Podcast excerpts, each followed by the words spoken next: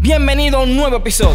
Hola mi gente, escribo de este lado. Y aquí tenemos a Aisho. Hola a todos, yo soy Carlos Rendón. No, no, no, pero la verdad que toda liga. Es que este es el podcast de los productores, así ya. Academia Beatmaker Podcast. Hola, ¿qué tal mis amigos y suscriptores de YouTube? Y todos aquellos que nos escuchan en Spotify y en todas esas plataformas extrañas de podcast que por alguna razón usted la tiene y no se escucha. Estamos aquí en un nuevo episodio de Academia Beatmaker Podcast. Y hoy tenemos a un gran amigo mío, alguien que, que conocí en, unas circunstancias media extrañas, pero que hemos empezado a hacer relaciones gracias a esto de la música. Mi hermano Yanda Brown, ¿qué es lo que es, papá? Ese hermanito de Alex aquí, contentísimo, compartiendo contigo. Es lo principal, lo que más nos encanta hacer, la musiquita. A romper un chin con esto. Y miren, para los que le están cogiendo el pie a esto de la temática de este podcast, este es un podcast de productores musicales que aunque todos amamos esto de la música, en este podcast no tratamos temas así tan técnicos como que teoría musical o cómo tratar compresión de voces, sino que nos enfocamos más a esa área del negocio que es un poco como olvidada por nosotros los beatmakers, los productores cuando estamos iniciando, que es esa parte del marketing y del branding. Esa parte que tiene que ver más, exacto, eso que tiene que ver más con enseñar nuestro producto, cómo enseñarnos, cómo mostrarnos. Y más hoy en día que con esto de las redes sociales, ya anda, esto se ha vuelto que prácticamente eh, sin eso no se vende. O sea, si, tú no vendes un instrumental, tú no consigues clientes si tú no sabes manejar ese branding. Exactamente, hermano. Lo que pasa es que yo, yo siempre lo, lo comparo con, con, ponerte algún otro tipo de negocio que no sea música. Te pones una tienda, te pones, eh, eh, qué sé yo, una boutique, te pones una barbería, no sé, lo que sea si tú no haces publicidad de lo que tú tienes, nadie va a saber que tú tienes ese negocio y no va a llegar. Y sobre todo que tú eres, no es un negocio que está en la calle, que tú puedes cruzar y lo ves y, ah, voy a ver qué tal. Simplemente estás en las redes sociales. Entonces, esa es tu única manera para tú poderte mover y que la gente te escuche. Lamentablemente no, no, se lo hace eh, muy seguido, tal vez por, por falta de, de autoeducarse o tal vez de probar, hay gente que es muy tímida y, y, y, escuchar también que dicen, ah, no, yo mucho las redes sociales no mucho, pero ahí es muy difícil esa situación, completamente compleja. No, y es como tú dices, que eh, eh, nosotros tenemos un negocio, que no es un negocio que está de que a simple vista en la calle. O sea, la mayoría de nosotros Exacto. tenemos el estudio en nuestra casa, es lo primero. Habilitamos una, una, habitación en nuestra casa y es el estudio. Ahí es donde hacemos todo. Y, y tú no tienes un letrero en el frente de tu casa que dice, yo tengo un estudio acá.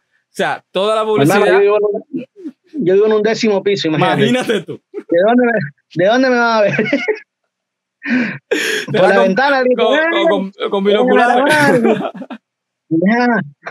Literalmente, y era sobre todo, sobre todo ahora con lo que pasó, lo de la cuarentena y esto de la pandemia, creo que eso tiene que haber servido para que mucha gente abra los ojos y se dé cuenta que por las redes sociales es, es prácticamente el negocio más grande que el físico. Exacto. Literalmente ahí está el Que mira, que mire, lo puedo decir sin temor a equivocarme. Eh, en estos tiempos de pandemia, yo creo que ha sido uno de los mejores momentos para el negocio de la música, o sea, en el ámbito de la producción.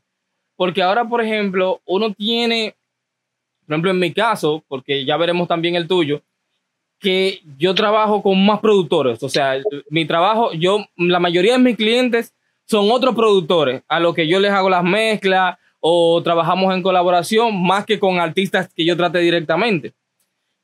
Y Exacto. para estos días resulta que ellos han tenido mucho trabajo. O sea, yo he estado recibiendo mucho trabajo para mezclar instrumentales porque ellos han tenido mucho trabajo, porque todos los artistas están trancados y todo el mundo está tirando música para la calle porque ya no hay conciertos, eh, ya, no hay, ya no hay giras, ya no hay actividades. Todo el mundo lo que está haciendo es tirando sencillos. ¿Cómo ha sido en tu caso? De tú, tú que tienes esto de que tú no solamente produces, sino que tú también cantas y tú eres que trabajas tus propias canciones. ¿Cómo ha sido esto en tu caso? Bueno, pues hermano, ¿qué, qué te diré? Eh, principalmente ser, he tenido que ser muy, muy paciente, demasiadamente paciente, porque como tú sabes y te comentaba, yo soy de Ecuador y vine a vivir a Chile no hace mucho, recién el año pasado más o menos en noviembre, si no, si no me estoy equivocando. Y cuando llegué justo a Chile, un, un, estaba pasando Chile un problema grande que era, fue el estallido social. Entonces prácticamente pasé guardado todo ese tiempo. Regresé a Ecuador a visitar la familia. Ni bien llegué a Chile, una semana después, cuarentena. Entonces fue como que, oh, Me mantuve desde noviembre sin hacer, sin hacer nada, literalmente en el sentido de, de contactos afuera en la, eh, qué sé yo, radios, contactos mecánicos, ¿sí me entiendes? Exacto. Eso fue lo que, no, lo que no pude lograr hacer porque no, ya no pude salir, no pude moverme por aquí, es más, no pude ni conocer muy bien la ciudad.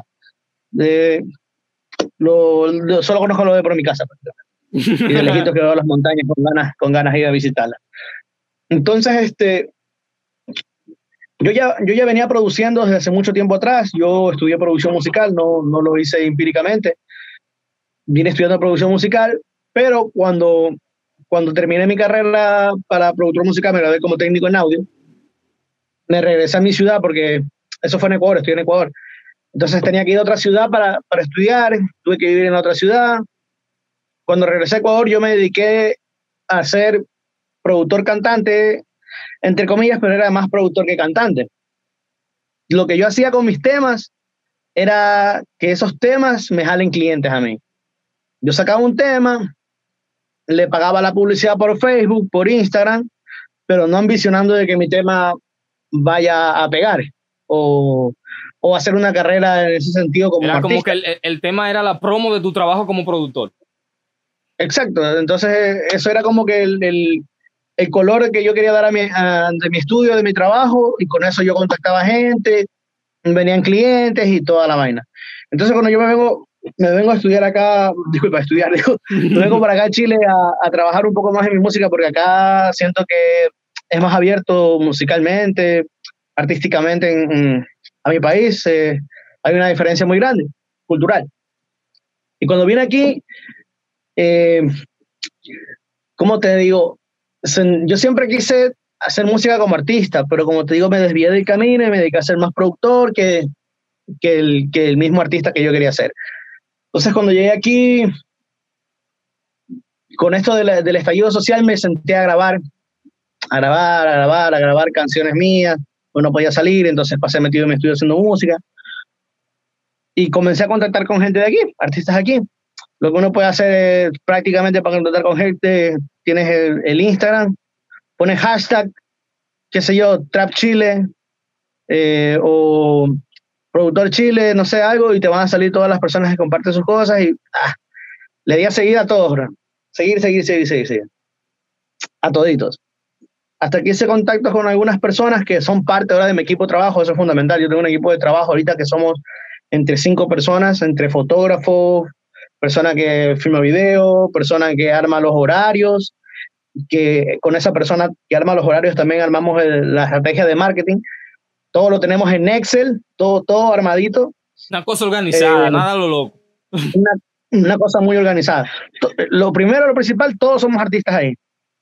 Todos los que estamos en el grupo somos cantantes. Todos cantamos y cada quien aportamos una cosa diferente. Como te digo, en este caso yo aporto con el estudio y la producción. En el caso del video, el de los videos, él sí es solo, solo fotógrafo y eso, y él, y él este, como le gustó mucho lo que estamos trabajando, pues se unió al grupo y nosotros igual invertimos, que qué sé yo, en un par lucas compramos una cámara, compramos lentes, compramos, o sea, estamos, estamos armando como que nosotros, nuestro propio sello independiente. Exacto, han armado como, como una especie como de sociedad donde, donde cada quien ha ido Exacto. aportando su talento y, han ido creciendo todo. Exactamente. Entonces, a raíz, a raíz de que esto se venía armando, eso se comenzó armando más o menos desde enero, comenzamos a conversar, a hablar. Yo la red social Instagram casi no la ocupaba, hermano. Eh, eh, para mí en enero Instagram recién existió para mí. Yo lo tenía, pero tenía un Instagram que simplemente compartía yo cosas con mi hija, tengo una hija, compartía cosas con mi hija, compartía cosas en mi familia y me compartía a mí produciendo algo. Y, pero ni más mínima importancia, simplemente cogía, pum, pum, murió, se acabó, nada no habría como más. una herramienta así de, de, de, de, negocio, algo que tú usaras para publicitarte, nada que ver con él. Para nada. Entonces, cuando yo hice esto del, del hashtag eh, buscar en Instagram, que no sé cómo se me perdió el foco porque no lo busqué ni en internet ni nada, simplemente, simplemente fue como, ah, voy a hacer esto. Creo, creo que yo buscaba tatuajes así, yo soy amante de los tatuajes, tengo varios tatuajes. Entonces yo siempre como que buscaba hashtag, tatúo el school o algo así, dije, ah, lo, lo voy a aplicar para, Para para lo de la música, ¿no? Sí, voy a buscar artista, ¿sabes? Y me resultó, y a raíz de eso, como que lo comencé a usar más porque lo sentía muy útil, porque en Facebook yo ponía, qué sé yo, artistas chiles me salían grupos. No me salía como que el artista fijo, solo me salían grupos o me salían publicaciones muy antiguas y obviamente si tú no tienes personas agregadas de ese sector, no te, no te van a salir muchas sugerencias que en realidad te sirvan. Exacto. A diferencia de lo que, de lo que pasaba con Instagram y sus algoritmos, pues bueno, eh, después comencé a estudiar eso. Ya como comencé a contactar con gente, casi todo lo comencé a compartir por Instagram porque sentía que por Instagram la gente me estaba dando más apoyo. Aquí en Chile, sobre todo, aquí en Chile la mayoría creo que gente que me sigue son, son chilenos. Mira que aquí, aquí en, la, en la comunidad de la academia hay una comunidad grandísima que son de allá de Chile, incluso de los mismos estudiantes de la academia, hay muchísimos que son de allá, de allá mismo de Chile, que aquí tienen que haber un viaje que ya te conocen a ti. Hermano, me encontré con un artísimo beatmaker yo aquí con de Chile y muy bueno, muy, muy, muy bueno. Pero así también me topé con un descuido muy grande de imágenes en el sentido de que subían vistas con unas imágenes bajadas de internet sin editar y, yo encontraba que las pistas eran muy buenas, pero, pero no te llamaba la imagen. Y, no, te motivaba bueno, eso, eso, eso, eso, es en base mucho a, a, a, la publicidad que uno se maneja, que eso también lo vine a entender acá, porque como te digo, mi, mi imagen siempre fue de productor, de que ven, graba mi estudio, que ahí hay promoción dos por uno, que págame la mitad y lo otro de poco en poco. Entonces yo siempre... de hecho, así fue que tú y yo nos conocimos, hablando de esos temas, de, de, de, de cómo mal, de cómo armar promociones. De, cómo jalar los clientes para el claro, porque yo estaba, bien, yo estaba bien metido, pero en el, en el ámbito publicitario del estudio de grabación. Exacto. Ese era mi, mi único lugar.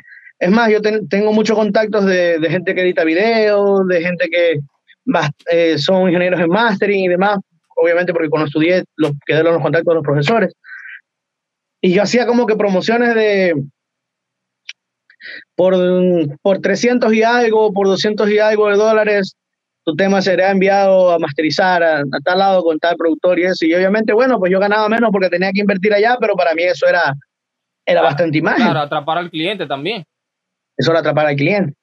Bueno, entonces este, empecé prácticamente de cero acá, me armé mi primera fanpage de, de artista urbano como Yanda Brown porque antes me llamaba DA, tenía otro nombre. Y me cambié el nombre para, para, empezar de nuevo y empezar solo a dedicarme a cantar y, y, eso, y que lo de productor quede como que... En segundo. En segundo. En segundo. Ya, y ya por ejemplo, actualmente tú produces ya eh, tus temas propios y, y, temas que tú haces en colaboración con otro artista, o sea, ustedes cantando. Exactamente, exactamente. O sea, eh, en base más a, a, los que se puede decir de mi equipo de trabajo, con ellos trabajamos tranquilamente. Pero, ¿sabes de qué me desligué bastante? De hacer pistas. Mm. De eso me desligué, me desligué bastante porque, mira, yo he visto muchos artistas, productores, que nunca terminan siendo artistas, sino productores, que ya se retiraron y siguen siendo productores, le está yendo bien como productores, no digo que, no digo que, que sea malo, sino que... Nada, mal, nada en plan mal. Nada es malo, bro. Este, todo, todo, o sea, depende de lo que te quieras enfocar y mi enfoque siempre ha sido eh, para artistas. Solo que tuve mi tiempo que me desvié, obviamente, porque hay que sacar dinero, hay que, hay que generar y, y uno así se va perdiendo el enfoque poco a poco. Entonces, este, ya cuando llegué acá, me comencé a producir mis temas, tenía temas guardados, los comencé a sacar, los sacaba como demos. No los mm. saqué como temas terminados porque cuando me vine para acá desarmé todo mi PC de Ecuador, me traje los discos duros y uno se me quemó porque se hizo contacto y, ah. perdí y perdí las sesiones, entonces solo tenía los, los, demos y lancé los demos. Entonces cuando ya me comencé a desligar del, del, del tema de, de, de, mucho de producción, de producción de otras personas, también comencé a desligarme de hacer pistas. Las pistas igualmente yo me las hago para mis canciones y eso. Pero yo notaba mucho, ¿sabes? Como te conversaba, que o, te dedicas mucho a producir o te dedicas mucho a cantar, que cuando yo hacía las pistas ya no sabía qué cantar. Mm. Ya me, me, cociné mucho la cabeza haciéndola, eh, creando las melodías y esto, y, y, ya la ponía a la pista para hacerle algo y yo como que... Ah. Sí, porque eh, muchas veces los productores entendemos, y me incluyo, muchas veces los productores entendemos que al artista se le hace fácil el hecho de que, de que muchas veces no crea, no, que él solo tiene que venir acá, deja su voz y se va.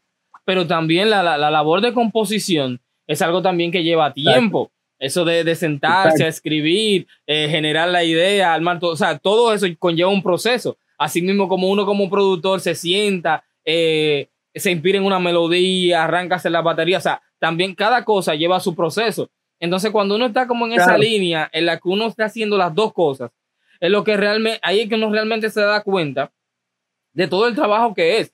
Porque, por ejemplo, yo en mi caso, yo también autoproduzco mis temas. Yo ahora me he ido más por el tema de, la formación y de educación y demás, pero yo, yo de vez en cuando me suelto mis temas. Y una de las cosas que eh, en la que uno ve que uno toma mucho tiempo es en eso, en que tú te, eh, escribes tus letras o, o, tienes la instrumental, cualquiera de las dos que venga primero. Y, y, a uno se le hace como uno mismo, como en cierto modo como pesado, lograr uno hacer la instrumental, montar la canción, mezclar todo, pero al mismo tiempo tú estás trabajando con clientes a lo que le estás mezclando, le estás haciendo los instrumentales, le estás haciendo todo. Y entonces, como ellos son los que pagan, siempre la prioridad son ellos. La prioridad son ellos, exactamente. La prioridad son ellos. Había pasado, a veces había pasado mucho que, que, yo sentía que, sin ofender a ninguno de los clientes que tuve, y yo sentía que me chupaban el talento, hermano. Porque, porque venía alguien a grabar y a mí no me gustaba su coro y yo le hacía un coro. Y se lo daba a él. Y, y, y que el, vocal coach y todo eso, que, cómo son, armonía. Que son cosas que pasan normalmente en un estudio. O sea, muchas veces salen, esa, salen esa, esas megaproducciones y, y a veces el mismo artista no sabe cómo darle esa cuota de, de, de, de, lo que el productor hizo por él. No solamente en la instrumental, sino también en la letra. Exacto. De hecho, eso es lo que me pasaba muy seguido y, y, bueno, pues uno como productor siempre busca como que reinventarse, hacer cosas nuevas y ya me pasaba que si yo hacía una armonía, si yo hacía una armonía, yo ya no lo hacía para la mía porque yo sentía que ya lo había hecho. Pero era para otro artista, no era para mí, pero yo ya no lo hacía porque ya no quería, ya no quería hacer lo mismo según yo. Entonces eso eran cosas que como que me estaban limitando, limitando, y me volví muy conforme en el sentido de, ah, bueno, ya con lo del productor no pasaba nada, pero bueno, eh, todos estamos para caernos y volvernos a levantar y volver a, las personas somos de cambio de cambio continuo. Hoy puedo pensar una cosa y mañana mañana tal vez me pase algo y voy a pensar otra cosa. Y así siempre voy a estar eh, como que en, constante cambio de pensamiento pero tener una meta fija. Y la meta fija desde el principio como te digo fue salir como artista. Claro. Y entonces tú tienes tú tienes algo y, es que discúlpame que te interrumpa, que fue que no, no te tengo, tenía la pregunta ahí, no quería que se me fuera. Que tú, tú eh, has hecho algo que no, no todo productor ni artista está dispuesto a hacer. Y es que prácticamente tú sacrificaste todo lo que tú habías hecho. Eh, y por así decirlo, hasta tu vida, porque tú te, te mudaste de país y, y, como tú bien dices, te mudaste incluso hasta solo. O sea, tú dejaste tu familia detrás. Arrancaste desde cero. Pero eh, no sé si lo hiciste adrede, pero tú te mudaste a Santiago de Chile. Y Santiago de Chile es, un epicentro a nivel musical donde están todas las oficinas de todas las grandes diqueras. Todas las multinacionales tienen oficinas en Santiago de Chile. O sea, a 10 minutos vi que quedaba Warner de mi casa. O sea, un día que está animado me voy a ir con un CD contentísimo así y unos pendrive para regalando ahí con todas las canciones. Es lo que te digo, o sea, que eh, eh, eh, ahora mismo es como si lo que es en, allá en Chile y también en, en, en Argentina, es como si fueran a nivel aquí de Latinoamérica, de Sudamérica, sacando México, es como si fueran el, el, New York de Estados Unidos, donde todo artista quiere ir a, a, probar la suerte porque todas las multinacionales están ahí. Todas las multinacionales están ahí. Y, y tú estás como en, como en ese epicentro. Mira, como tú dices, a 10 minutos tienes Warner Bros. Ahí está cerquita y, y, y sí, mira, eh, sinceramente yo me vine a Santiago por, por dos temas. La música como principal. Y como segundo, un negocio familiar que en el cual yo estoy aquí a cargo igual de llevarlo, porque igual tienes que sacar dinero para esa promoción que estamos hablando digitalmente. Yo siempre, mis másteres por, por cuestión de equipo de trabajo, como te comentaba, yo ya tengo trabajando varios años con Javier Marín, que es un ingeniero en sonido, fue mi profesor. Él está radicado ahorita en París. Entonces yo siempre con el trabajo lo, lo, conocí, lo conocí por ti, por los trabajos que he, visto que te ha hecho y, ya hemos hecho contacto para trabajar algunos máster. Buenísimo, el, el, hombre es un vivo completo. O sea, yo le, le tengo envidia de la buena cuando lo veo que sube esas fotos en esos tremendos estudiazos ahí en París. Y, y bueno, entonces me vine por esos dos motivos y, y proyectado pues a, con una sola ambición que fue pegar, pegar y pegar de, una manera u otra. Entonces, este, me, me vine para acá, Santiago, eh, justo por esos dos motivos que te comentaba, el trabajo y porque aquí prácticamente es capital y está en contacto con todo el mundo. De hecho, es una ciudad enorme aquí que, como te digo, no, no conozco ni, ni el 10%, creo que conozco de Santiago. Y bueno, me vine solo, hermano, me vine, no tengo aquí a nadie, no tengo ningún familiar a nadie aquí. Tengo creo que un tío, pero es un tío que uh, ni, ni, lo, ni lo veo, ni sé por dónde andará, ni, ni tanto así. Entonces, te, te, comento, ¿sabes por qué me vine? Yo tengo un amigo que, que se llama ACB, no sé si has visto que lo, lo etiqueto mucho, a veces en mis temas tengo temas con él. ACB participó en el tema de Anuel de, eh, en el disco de Anuel de Manuel, como productor, hizo el beat para el carajo. Mm. Eh, bueno, yo digo para el carajo porque una vez se filtró, se filtró el, se filtró el demo y el demo se llamaba para el carajo.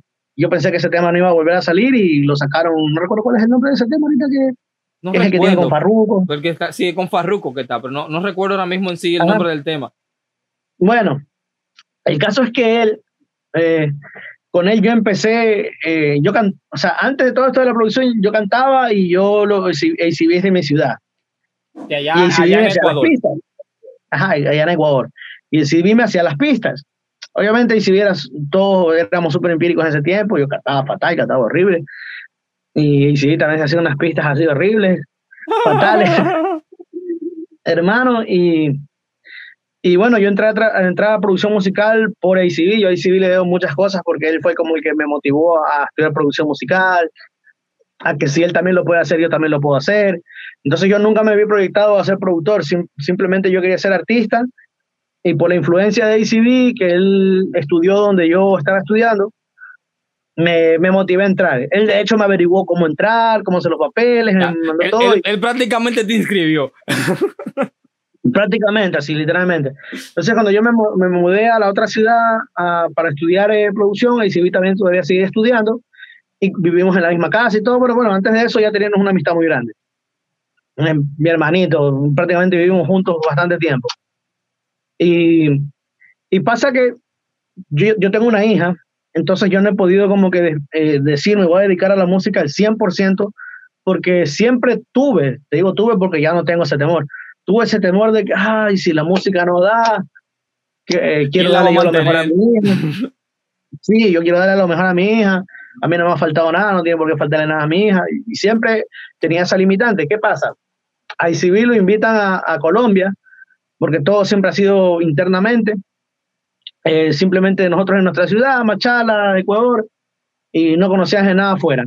ACB fue una de las primeras personas que vi que se manejó por Instagram, y por Instagram ACB está donde está, hermano, porque por ahí él hizo todos los contactos. Entonces a él lo contactaron por Instagram para irse a Colombia. Eh, el manager del artista Angel Noise, me parece que fue. El artista Angel Noise. Eh, y según las historias, lo que yo conversé con ACB, porque no te puedo decir yo lo viví, sino que lo, conversamos con él cuando ella vino, fue que bueno, también trabajaron con Ñejo, de hecho hay un tema, un tema con Ñejo, trabajaron con DJ Wasi, y, y, todo eso, y ahí dejó haciendo las primeras conexiones. Te estoy hablando que eso pasó hace como unos cuatro o cinco años, hermano. Hace cuatro o cinco años, imagínate. Entonces, ACB, cuando antes de irse para Colombia, él me dijo, vámonos. Él me, él me invitó, ¿sí me entiendes? A, a, trabajar allá. Móntate, ven, vámonos. Sí, vámonos. O sea, cuando él todavía no tenía los contactos ni nada, él me dijo, vámonos. Y yo, que hasta ahora me cabreo, hasta ahora me cabreo, no me fui, hermano, porque yo dije, ah, me voy a ir por allá a gastar dinero, porque igualmente igual iba a gastar un poco de dinero, que no sé cuánto, que porque y no me fui, hermano. No me fui. Y se fue y se vi con otro, con otro colega mío que también trabajábamos, también éramos un equipo de trabajo. Se fueron. llegaron todos, dejaron haciendo las conexiones, en un par de meses comenzaron a trabajar con gente medio, medio dura de mi país y después ya con el tiempo creo que después uno, es una persona que casi no publica nada de lo que está haciendo. Bien discreto. Pero de- de- bien discreto, muy discreto. Entonces yo no sabía casi nada de, de la vida de él, porque como te digo, yo comencé a tomar en serio esto de las redes sociales a- ahora último, entonces yo ya perdí la conexión con NCB como por dos años, dejé, dejé de saber de él. Lo último, que, lo, lo último que supe de él hasta volver a saber ahora último, que, que, que trabajamos, que trabajamos ahora juntos, fue que se lo habían llevado a, a República Dominicana, eh, donde Chromo X se lo había llevado, porque él Cromo. trabaja para el equipo de Uf, X. eh, eh, Cromo aquí Claro, general. Él está en el equipo, es del equipo de trabajo de Chromo X, Entre Chrome OS, TYS, ese coro entero. con la Nice, el, o sea, la Nice, algo así. Exacto. Sí, ahí los veo que, le- que comparte el equipo de trabajo. Entonces, cuando ese fue para allá, él creo que ya había dejado haciendo toditos los temas que, que están saliendo ahorita y, y, y él solo me decía, hermano, se vienen cosas grandes, se vienen cosas grandes, siempre chateamos, regresó a Ecuador, pasó la cuarentena, no se pudo regresar a República Dominicana, él está en Ecuador. Y, y bueno, como te digo, cogió y ¡pum! sorpresa, salió todo eso de ahí, está en el, está en el disco de, de Anuel, está en el disco de Braithiago, en orgánico. Y está en el disco de Yandel, hermano, también. El tema que sacó con No, Hombre de Oro imagínate, si, si las conexiones de él son con Chrome X y, y, y TYS y ese grupo, ya ellos eh, prácticamente tienen, tienen conexiones con, con casi todos esos artistas, casi todos esos artistas de Sony. E incluso eh, TYX fue quien produjo, entre TYS y Chrome X, produjeron eh, Reggaetonera de, de, de Anuel. Ellos fue que produjeron esa canción. Y, Mira. y han producido canciones para el mismo Wisin y Yandel. han ya, incluso TYX y Cromo, ambos, ellos eran artistas. O sea, cuando ellos empezaron su carrera aquí en Sí. República Dominicana, Yo había ellos empezaron yo como artistas. Yo había escuchado a Cromo, a Cromo es con, con Toxicro, como mami a ti te gusta cómo Claro. suena el bajo. ellos yo empezaron decía, como "Ay, ay, artistas. Y yo creo que lo último que ellos tiraron, eh, así como, como artistas, porque su- eh, suele soltar como esos sencillos, pero Cromo ya como que se ha dedicado más a eso de, de, de, de escribir y de producir. Lo último que ellos tiraron fue una canción que se llama Judas, que es como, como un trap así bien, bien pesado. Fue como lo último que ellos tiraron, pero ellos básicamente ya se han dedicado a eso, a trabajar para otros artistas de la industria. Y mira, y algo súper importante que, que, que tú has dicho, y es que es una herramienta súper subestimada de Instagram, es ese tema de los hashtags. Mira cómo, cómo tú has hecho todo, literalmente, tú armaste un equipo de trabajo completo usando de hashtag en, hashtag en Instagram. Y yo, mira, yo lo digo mucho, la gente a veces no aprovecha esa, esa función que tiene Instagram, de que Instagram te permite seguir los hashtags. O sea, de que tú buscas un hashtag y si ese hashtag te Exacto. interesa, tú lo puedes seguir. Y todo el que publique utilizando ese hashtag, tú ves las publicaciones sin tener que seguir la cuenta. Y, Y- con eso te crece también tu Instagram, hermano. Yo hashtag a todo, sobre todo lo, sobre, sobre lo que hago. Claro, y, saberlo utilizar de forma correcta. Exacto, porque si no cogen y te banean también. Claro, porque a veces, a veces ponen unos hashtags que no tienen nada que ver. Tú ves que eh, eh, suben una, que foto. una foto en el estudio ra- rapeando un trap, que yo tengo cuarto, que yo tengo esto, que yo tengo lo otro, y abajo de que, de que hashtag perrito popi, dime. Y es solamente porque el, hashtag, porque el hashtag tiene alcance, pero eso, la- las cosas no funcionan así. Gatitos lindos. ah. ¿verdad? Las cosas no funcionan así. O sea, la gente tiene que saber que al final del día quizás el alcance te lo puede generar. Vamos a decir fuera de que te baneen. Quizás tú usar ese tipo de hashtag te puede generar el alcance, pero el que está buscando gatito lindo o perrito popi no quiere ver un tigre cantando trap. Él está buscando su gato, él está buscando su perro. Inmediatamente vea eso, lo que te va a hacer que te va a pasar. O sea, que al final del día te perjudica. Porque para la plataforma lo que dice, eso no interesa. Eso no interesa. es lo que va a y lo deja, de- y lo lo deja deja de de mostrar a más enseñar. Lo deja de enseñar. Exacto. Así, así es, literalmente. Lo, algo anda. que yo suelo hacer muy seguido, muy seguido para evitar eso es que me pongo a revisar mis seguidores y comienzo a eliminar seguidores que, que yo siento que en verdad no, no veo que están haciendo algo en mi, en mi, en mi Instagram y yo los elimino como seguidores. Porque Claro. así me suben más, más, Más a la persona que alcance. sí, Claro, más al alcance a la persona al final porque. Instagram se lo deja de mostrar a ellos. claro, porque como que te hace, te, te, te lo sopesa. O sea, si tú tienes, por ejemplo, eh, qué sé yo, mil seguidores, pero de los mil, solamente 200 interactúan contigo. Instagram entonces lo que hace es que no te sigue enseñando, porque al final del día, si tú tienes mil y de los mil a 800 no le interesa nada de lo que tú pones, entonces hay, un fallo. Exacto. Mira, yo, estoy viendo aquí en, porque le, he dado seguimiento a eso, porque tú sabes que yo, yo te, sigo bien de cerquita a ti en Instagram. Y estoy viendo, yo también lo estoy viendo que la canción tuya, Feo, la que subieron al canal de, de, de, Latin Now, ya va casi para el medio millón de visitas, papá. Felicidades, tú, tú estás rompiendo. Oh, sí, yo, me quedo loco con eso. Y bueno, tú fuiste testigo que yo subí unas historias justo con, detrás, detrás de la historia de, todo ese tema, de cómo surgió y toda la vaina. Y, y eso es en base a la promoción. No digo que el tema esté en medio millón por la promoción, sino que hice la promoción de la, de la manera adecuada, porque yo mismo igual, como estábamos conversando, yo mismo me encargo de la promoción, de esto de ahí y el tema llegó a los oídos de una persona que maneja, que, es el dueño de ese YouTube, y me pidió, el, me pidió el permiso para subir el tema. Claro. y, y ellos le hicieron todo un video lírico y todo. O sea, que ellos y todo, hicieron su trabajo y, y, son, y son 481 mil visitas tiene, para ser exactos. 481 mil visitas y tiene el link, y tienen como tiene el link justo de, de, mi YouTube, me ha ido subiendo también los, los followers y... Claro, porque la gente lo sigue, porque ahí es donde está el tema. No es, solamente que tiene muchas visitas, porque por ejemplo la visita, yo entrar y salir es una visita. O sea, yo, aunque yo no haya escuchado el tema completo, pero medio millón de visitas, o sea, por más malo que sea eso, medio millón de visitas, son medio millón de visitas, hay algo ahí. Algo, tiene que haber. Y entonces lo que resulta más increíble es que tú sepas que quien hizo el tema, o sea, no es que solamente él lo cantó, sino que él también lo produjo. O sea, tú tienes la cadena completa. ¿Cómo tú organizas tu, tu, tu, tiempo? O sea, o, o, vamos a organizarlo de otra manera. ¿Cómo tú organizas tu mente para tú eh, escribir, producirte y manejar la promoción? Bueno, déjame cerrarte lo, lo de antes, que justo lo iba a cerrar y, lo que tú me comentabas que por qué me vine a Santiago. Ah, bueno, que por qué me vine de país. Y te comentaba lo, lo de la invitación de ICB. Oh, sí, claro. Por eso, por eso me vine, porque yo dije, ya dije una vez que no, yo la segunda vez no digo que no, así que suerte o muerte, dije yo, suerte o muerte. Me lancé. Aquí la pegamos, la pegamos.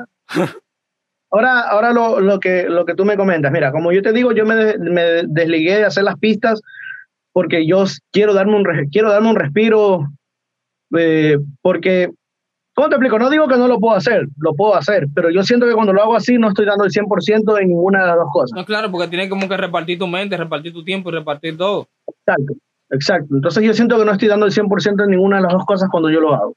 De, de esa manera de que de estar haciendo pis y tal. Pero igualmente no es que he dejado completamente, sino que ya no lo hago en el sentido de de voy a hacer unos acordes y voy a cantar. No. Ahora lo que yo hago, y muchos artistas grandes lo hacen, que yo lo, he conversado con gente que ya está trabajando con artistas top y demás, eh, es buscar pistas en internet, hermano. Bajo, grabo encima de la pista de internet. Yo no, yo te soy literal, literal, a mí no me gusta escribir. Yo me grabo en el, micrófono lo que a mí me, a lo que a mí me nace en ese rato y así me voy de largo pausa, vuelve a grabar, pausa, vuelve a grabar hasta que me salga. Aprovechando, aprovechando la musa. Aprovechando la musa y, y, hasta que me salga el flow que yo quiero. Cuando hago eso, ya tengo todo grabado, un solo canal, la, la voz principal, la voz líder con la pista de internet. Tengo dos opciones. O me gusta mucho el beat y lo compro, o, le, o hago un beat nuevo, lo elimino y creo de nuevo. Y se me hace mucho más fácil hacerle un beat nuevo que hacer uno desde cero sin voces, porque siento que la voz ya me da la guía de, qué puede necesitar, de qué puede faltar, de qué, otra cosa le puede aumentar o qué. Es que ya el flow, está el flow impregnado ya. Ya está impregnado el flow ahí. Entonces ya cuando termino de hacer el beat, que ya siento que, que es conforme, borro las voces y vuelvo a grabar ya las voces originales. No, claro. Entonces como... y, y, y, eso es algo que, que por ejemplo, los productores y los beatmakers a veces como que subestiman eso tú mencionabas ahorita, y, y, con toda tu razón, y ahora te entiendo más, de que a veces suben, suben los instrumentales a YouTube y los suben con fotos feísimas, con fotos malas, una foto que no, no, te, como que no te inspiran, como, o, o fotos que no tienen nada que ver con el instrumental. El, el instrumental es, una, es, de una cosa y la foto no tiene que ver nada con eso. Y como que no te inspiran ni, de aquí. Con, unas imágenes de Power Ranger, así yo, ah. Sí, hermano, me quedo así como que, ah. Y, son pistas buenísimas, yo, ah. ¿Por qué? ¿Cuál es la necesidad? Porque mira este muchacho, Cribas, Cribas ha, empezado a trabajar con, con, artistas grandes de la industria, eh, que Nicky Jam, que Arcángel, eh, que De La Ghetto, y, y, el mismo Jay Álvarez, que ya le han trabajado varios temas. Y todo ha sido por las instrumentales en YouTube. Ellos han encontrado los instrumentales de ellos, las han descargado en el estudio, han montado canciones ahí, y le ha gustado tanto el instrumental que dicen, no, no, pero vamos a comprársela. Y después de ahí han empezado una relación y ya ellos le están produciendo directamente. O sea que eh, si uno aprendiera cómo hacer como esas, como ese buen uso de las herramientas, de tú, por ejemplo, saber usar tu Instagram para hacer tus conexiones, ya no tan solo si tú eres productor, sino también si tú eres artista. Porque mira, e, e, esa que tú hiciste, esa está muy buena. Oye, tú agarras y buscar eh, como un hashtag que sea como para tú tratar como de segmentar un grupo, o sea, Trap Chile, ahí, ahí tú encontraste gente que se acabó. Y, y, y, tú agarraste ahí y, tú hiciste tu base. Y mira ahora como ya tú tienes un equipo de trabajo que nació de esa búsqueda. Y mira como tú, eh, ya, ya yo me imagino que tú, eh, ahora mismo como artista también, ya tú conocerás muchos beatmakers que ya tú lo tienes en la mira, porque que ya tú has usado instrumentales de ellos, ya tú le has comprado instrumentales y que ya tú sabes que, que en verdad los tigres la rompen, que ya tú sabes que tú puedes contar con, con, con contratarlo. exactamente, o sea, eso es lo principal, que yo ya, yo ya, en estas últimas canciones, por ejemplo, ahorita lancé un challenge, que es el challenge del Me Tienes Loco Challenge. Eh, esa pista la hizo un productor ecuatoriano. Eh, un tema que se llama Imagínate, es una pista que se la, que se la compré a, este, eh, se me olvida el nombre con el que trabaja Cribas. JH. A JH, se la compré a JH. Eh, compré el uso. Eh, ¿Y qué otra canción? La de Feo era una pista de internet, pero yo la volví a hacer. O sea, borré la pista, la, o sea, la pista original no suena nada, no se parece en nada a la, a la que yo tengo. y fue así, pero pero ya se me queda como que tengo, tengo, yo hice unos demos con unas pistas de, del productor Fénico y comencé a darme cuenta que me gustaban bastante las pistas de él y comencé a comprarle derechos de uso también por otras pistas. Entonces ha sido armando este, varios trabajos entre pistas que he comprado derechos de uso, pistas que he comprado y pistas que yo mismo también he trabajado. Pero en el ámbito de mezcla siempre ha estado mi mano ahí, mi ámbito de grabación también. No, claro. Creo que creo que sería muy difícil que me vaya a otro lado a grabar porque me, me, me, gusta como, yo lo hago, ¿sí me entiendes? No, claro. otra persona porque, no por podría ejemplo, ser igual. Está, está, el ejemplo de, de, de, J Balvin. Ahora mismo no recuerdo el nombre de, de, de, su ingeniero, el ingeniero de mezcla con el que él trabaja. Que esa es la persona que le mezcla a él desde el día uno. A él le puede hacer instrumental quien sea, pero con quien él graba y mezcle con él. O sea, es el su ingeniero de mezcla. Y, y, y es así. Y a, a, veces nosotros también tenemos que saber eh, repartir las cosas. Por ejemplo, a veces yo le digo, yo le digo a la gente que yo no sé por qué a veces hay beatmakers que sienten vergüenza, por así decirlo, y que porque los instrumentales de ellos se lo mezcle otra gente. O sea, porque yo haga los instrumentales y se lo mezcle otra gente. Y creo que creo que como más como que eso lo ha hecho como la forma en cómo venden al productor hoy en día, porque antes, uno que viene de, de, de los tiempos de, de, cuando se cogía más lucha que ahora, uno sabe que todo el mundo hacía su parte. O sea, tú tenías un, un, un beatmaker que se encargaba simplemente de producir el instrumental, tú tienes tu ingeniero de mezcla que se encargaba de mezclar todo. Incluso a veces habían estudios así grandes que tienen una persona que está ahí simplemente para grabar las voces. Eso es lo que él hace, grabar las voces y alinearlas. Eso, eso, es lo, eso es lo que te iba a comentar cada, cada quien está, bueno, lo que, lo que a mí siempre se me ha metido en la cabeza y lo he puesto en, práctico, en, práctica, en práctica ahora último, porque ah, uno es inmaduro a veces y, y, después entiende el por qué las personas adultas te decían eso. Yo tenía un profesor, eh, mi profesor de mezcla, el eh, Andrés Rojas, se llama, es un colombiano. Eh, él siempre decía, si tú mezclas el tema, no masterices tú. Él siempre me decía eso, si tú mezclas el tema, no lo masterices tú o si lo vas a masterizar, por lo menos no lo escuches en una semana y cuando lo vas a masterizar, ahí recién escúchalo de nuevo. porque uno, porque yo, el mastering prácticamente es poner la canción al, a, al nivel del mercado en, en volumen y, y, arreglar los problemas que hubieron en la mezcla. No todos se pueden arreglar, obviamente nadie se confunda que piense que el mastering va a ser magia, no, eso, por ningún lado. La, fórmula, la fórmula secreta. Sí, no, todo empieza bien desde la grabación. Pero eh, en sí, el mastering también es corrección de ciertas cositas de la mezcla que sí se pueden tal vez arreglar en el mastering. Pero si tú mismo, si tú mismo lo mezclaste, se supone que tú mismo debiste haberte dado cuenta qué, qué errores tenías, ¿no? Entonces, por ende, el mastering solo sería poner un limitador, un maximizador y chao, y se acabó. Y que tú se supone que cuando mezclaste tú pudiste el 100, porque lo que estaba buscando era que eso sonara. Claro, que sonara bien. Claro. Entonces ese profesor siempre me decía, o, o, tú, o tú mezclas o tú masterizas, pero nunca hagas el mismo trabajo uno solo. Y yo no entiendo porque es que ahora mucha gente se cierra en trabajar con, con, con, con otras personas, con otros productores. Eh, son diferentes ramas, o sea, beatmaker es beatmaker, ingeniero de mezcla ingeniero de mezcla, ingeniero de mastering ingeniero de mastering, o sea, no porque estudiaste producción musical también eres ingeniero de mastering, no, de hecho, o sea, tú terminas, estudias producción musical y estudias un masterado para, para estudiar este mastering, mastering es un, una, una, una, rama bien amplia. Claro. Entonces, entonces imagínate, peor aún para, un, para una persona que es empírica y no ha, no, no ha estado 100% hacer, hacer toda, toda esa cadena, va a ser muy, no imposible, pero muy difícil eh, llegar a conseguir el sonido por el cual tanto se deja llevar pensando que, entre comillas, eh, el productor tal solo lo mencionan a él en la canción y por eso él produjo todo. No, porque, ahí, porque, ahí entra también como la, la, parte de ese tema como del orgullo. Eh, exacto. Por ese, por ese productor, pongamos, no sé, qué sé yo, este, un nombre de un productor grande, eh, Sky atrás de Sky hay un tremendo equipo de trabajo, hermano. O sea, ingeniero en mezcla, ingeniero en mastering, él hizo la pista y muchas veces ellos, ACB, trabajamos un tema con ACB que se llama Fugitivos. Yo hice toda la mezcla, Javier Marín hizo todo el mastering y eh, un compañero de Ecuador, porque ese tema lo grabé en Ecuador, cuando me fui de visita a Ecuador, hizo la grabación y, este, y el ACB solo hizo la pista la pista que él me entregó, Todo el mundo pone lo, mejor de sí. Incluso, y, la, línea, la línea gráfica de ese tema está buenísima.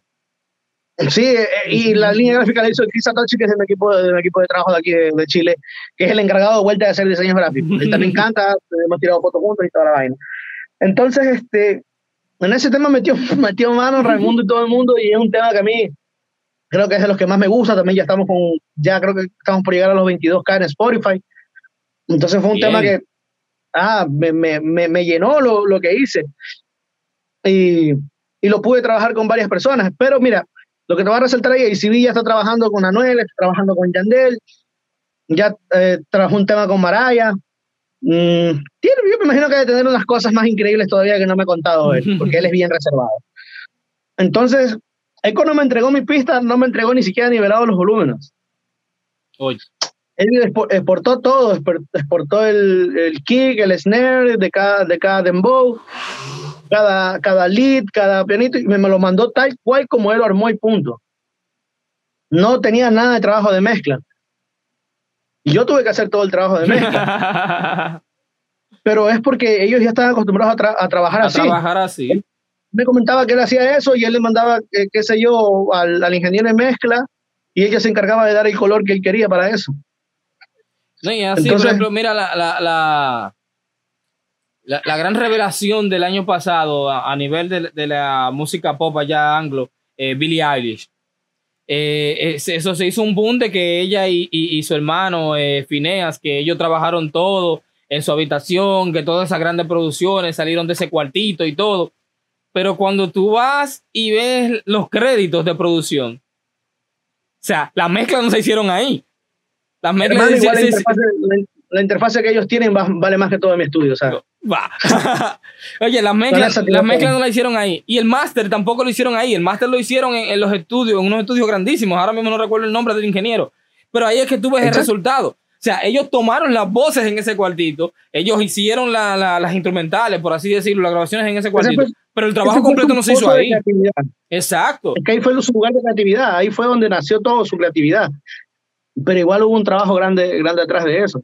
Eh, eh, esa, esa publicación también me hizo molestar a mí también un tiempo bastante, porque yo veía como que, oh, sí que sí se puede, oh, como que, chuta, o sea, no es que no se pueda, pero tú tienes que saber también lo que va después. Tú tienes que saber lo que, va, lo que va después. Porque no es que, porque eh, yo digo que a veces como que eso se explica mal.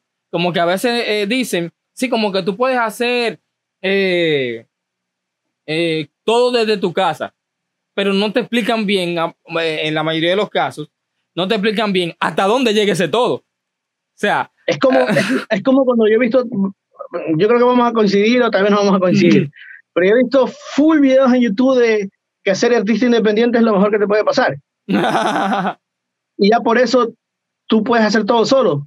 El hecho de que tú seas artista independiente no significa que igual lo vas a hacer solo, igual necesitas un equipo de trabajo. Exacto.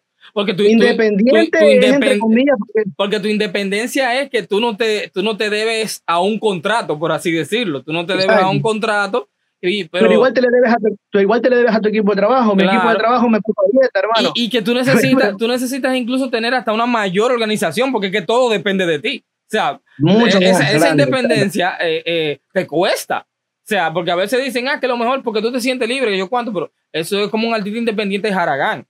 Es lo mejor porque cuando llegan los resultados, tú sabes que todo, todo se obtuvo por el trabajo que hizo tu equipo, pero no fue porque tú lo hiciste solo. Exacto, es que, solo solo, hermano, no creo que nadie, nadie me puede decir que solo salió. Ni, ni los artistas que han salido de la, de la calle en el sentido de que, de que ah, pegó un tema. Hermano, alguien le filmó ese video que lo vio en la calle, alguien lo ayudó a compartir. O sea, no, no salió solo, o sea, no, es cosa de encerrarse en la casa. Es, como ese dicho. Hay un dicho que dice que, que solo se llega más rápido, pero acompañado se llega más lejos. es como que eso, o sea, hay gente que, por ejemplo, mira, yo acá, yo eh, trabajo esto, por ejemplo, yo trabajo, la gente a veces me dice que, que cómo yo logro hacer tantas cosas, que cómo yo mezclo, que cómo yo, eh, por ejemplo, que ahora estoy haciendo los podcasts, que hago los videos para YouTube, que hago esto, que hago que lo otro. Pero yo no hago todo eso yo solo. O sea, eh, podría entenderse así porque yo mismo soy que yo mismo soy que mezclo, yo mismo que hago todo eso. Pero si yo no tuviera, por ejemplo, eh, la, ayuda de mi esposa, yo no lograría hacer nada de esto porque el tiempo no me da.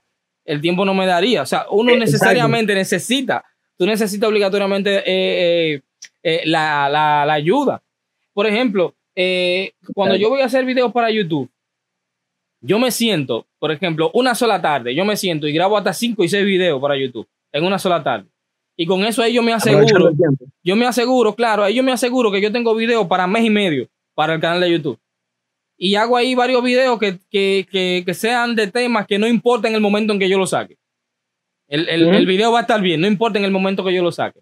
Y quizás yo pueda hacer, sí, de momento, así un, un video más rápido, porque ese sí yo necesito sacarlo de una vez y ese sí yo saque un, tiempo más apresurado. Pero regularmente yo trato de, de, tener varias cosas por, por, por adelantado. Es igual como con este podcast. Por ejemplo, eh, los podcasts salieron para el momento que estamos grabando este, salieron esta semana. O sea, ayer salió el primer episodio. Pero sin embargo, este es el episodio número 5. O sea, este es el episodio número 5. O sea, ya tú puedes saber ya cuántos episodios hay. Ya cuando este venga a salir, por ejemplo, por así decirlo. Por así decirlo, no, porque todo, todo lo que hemos hablado aquí son informaciones frescas. Pero para nosotros que hemos estado en esta grabación, para nosotros uno podría sentir como que yo estoy viejo. Y a veces eso pasa como con, la, con, esa, con las producciones. Muchas veces uno graba una canción y cuando el público viene a escucharla, uno a veces tiene hasta un mes y dos meses ya que se viene trabajando eso, que se viene trabajando el audiovisual, que se viene amarrando todo esto, que, que ahora es, por ejemplo, que la distribuidora te está confirmando la fecha en que va a estar disponible en las tiendas. O sea, la gente no sabe todo el proceso que hay detrás. Cuando tú decides que eres tú que te vas a autoproducir todo y que tú vas a trabajar tú con tu equipo de trabajo no sabes el aburrimiento que tú ya tienes de ese tema, hermano, porque, porque encima después de lanzarlo y de verlo escuchado tanto para mezclarlo, para grabarlo, para, para cuando te enviaron el mastering, para cuando te estás haciendo un cambio de mastering, ya tú ya estás harto del tema, hermano, y que ya no quieres ni promocionarlo. A mí me ha pasado mucho eso, que la primera semana lo comparte, después ya, ya como que le bajo un poco, pero, pero no debería ser así. Y eso es algo que mi equipo de trabajo también, eh, todos nos hincamos, eh, hacemos hincapié, que si yo no compartí día, me lo compartió otra persona y me etiquetó y me hizo recuerdo compartirlo. Entonces así siempre estamos como quedándonos las manos, porque ya uno se, también ya, como te digo, ya se aburre de, de, de, de lo, mismo, lo mismo, lo mismo. Sí, hermano, o sea, y por más, por ejemplo, yo tengo, yo iba a sacar un EP. Yo el EP ya lo tengo, lo tengo grabado prácticamente desde que inició la cuarentena. Pero lo he venido sacando tema por tema porque yo dije, chuta, voy a sacar un EP y en plena cuarentena.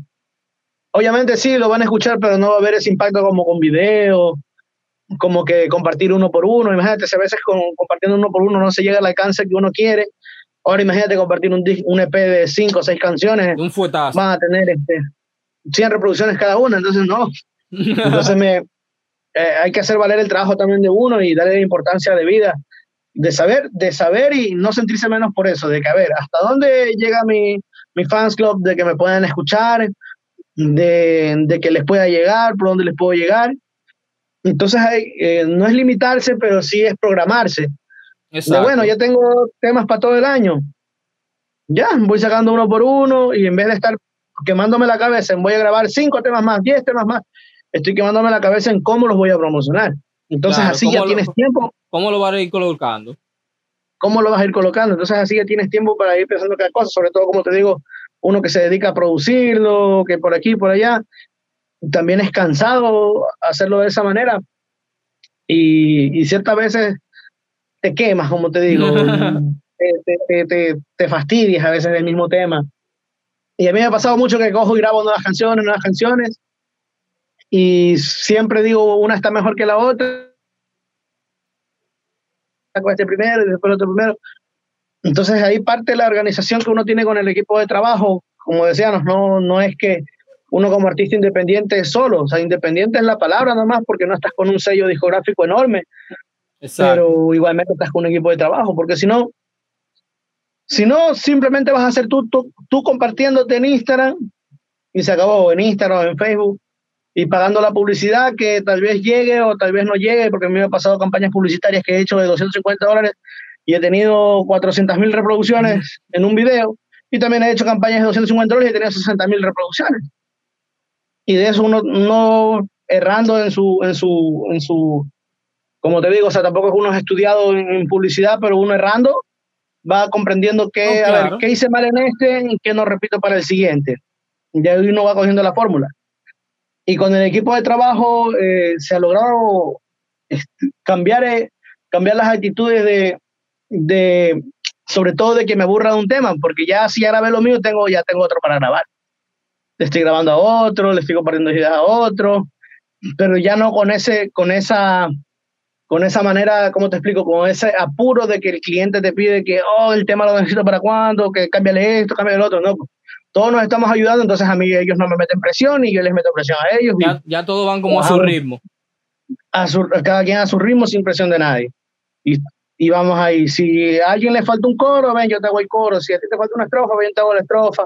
Y de todos nos compartimos todo. Y ahí van rompiendo, van rompiendo cada uno. Cada uno va rompiendo. y y eso ha sido el crecimiento, desde ahí yo creo que he tenido un crecimiento más grande, o sea, de, de pasar a que, casi, a que, a, que, casi solo mis escuchas sean clientes, a que sea gente normal, fue un cambio, un cambio grande, porque, porque cuando hice el challenge, yo dije, van a tirar tres, cuatro personas.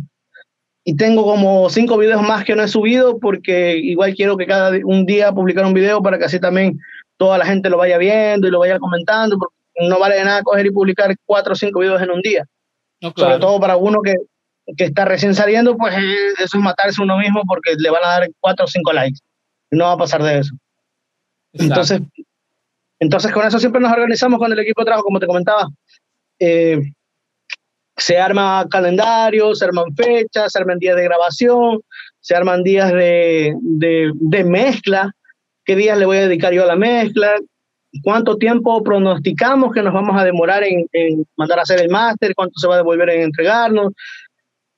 Y así, y así deja de ser un, trabajo independiente, entre comillas, como te digo, que era, que cosa que siempre veo en los videos, que, oh, que, que puede ser artista independiente y los artistas muchas veces se creen que, ah, sí lo puedo hacer solo. Y no, no es así.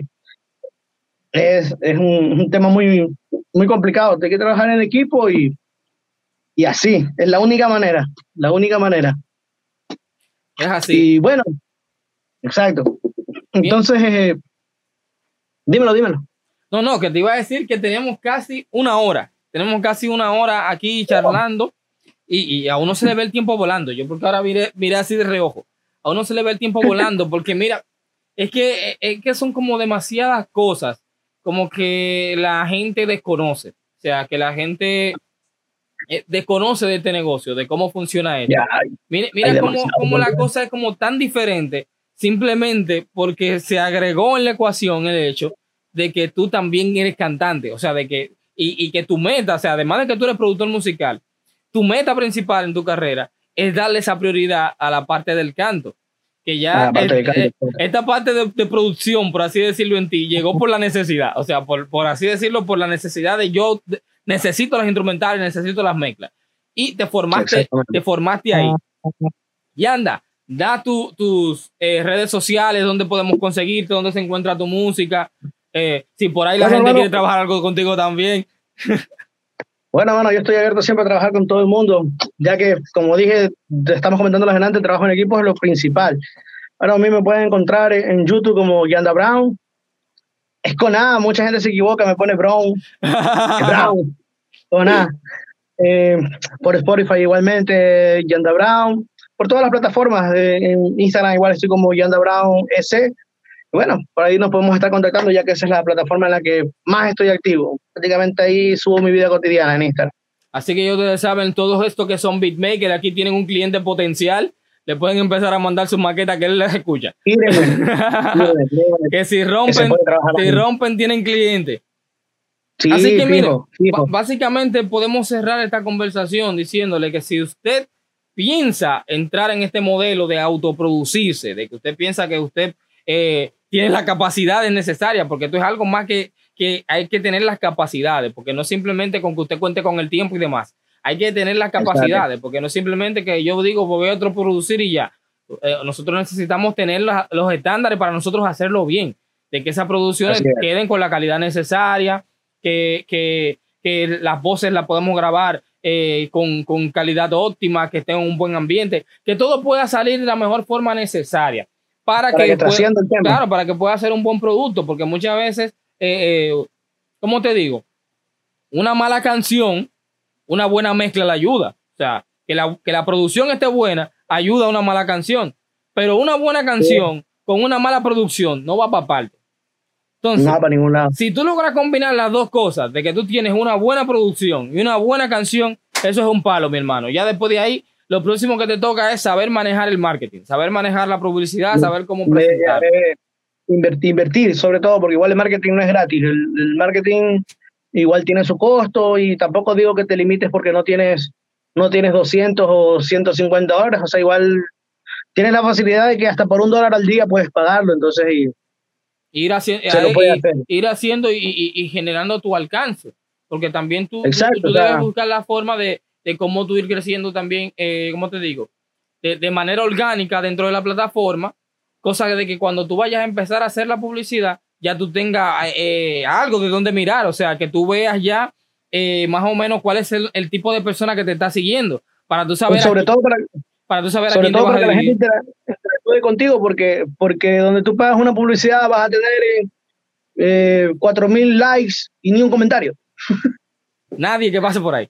Entonces, eh, a todos ustedes, gracias por haber escuchado este episodio. Si nos estás viendo en YouTube, recuerda suscribirte aquí debajo, eh, dejarnos un like y evidentemente si llegaste hasta aquí es porque te gustó este video, así que déjanos un comentario ahí debajo eh, diciéndonos si tienes algún otro tema del que te gustaría que habláramos aquí en el podcast. Si te gustó algo de lo que hablamos aquí, también déjanos saber en los comentarios. Y también recordarte que puedes escucharnos en Spotify, en Apple Podcasts, Google Podcasts, en Brickle y en todas las plataformas de podcast habidas y por haber que hay por ahí. En todas estamos como Academia Beatmaker Podcast. Así que eh, se despide Duales por acá.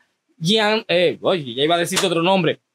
Gianda Brown, mi hermano, sí, ya, es que tengo una amiga que tiene un nombre muy parecido al tuyo, entonces ya se me iba a cruzar ahí. Gianda Brown, y nos vemos en un próximo episodio. 爸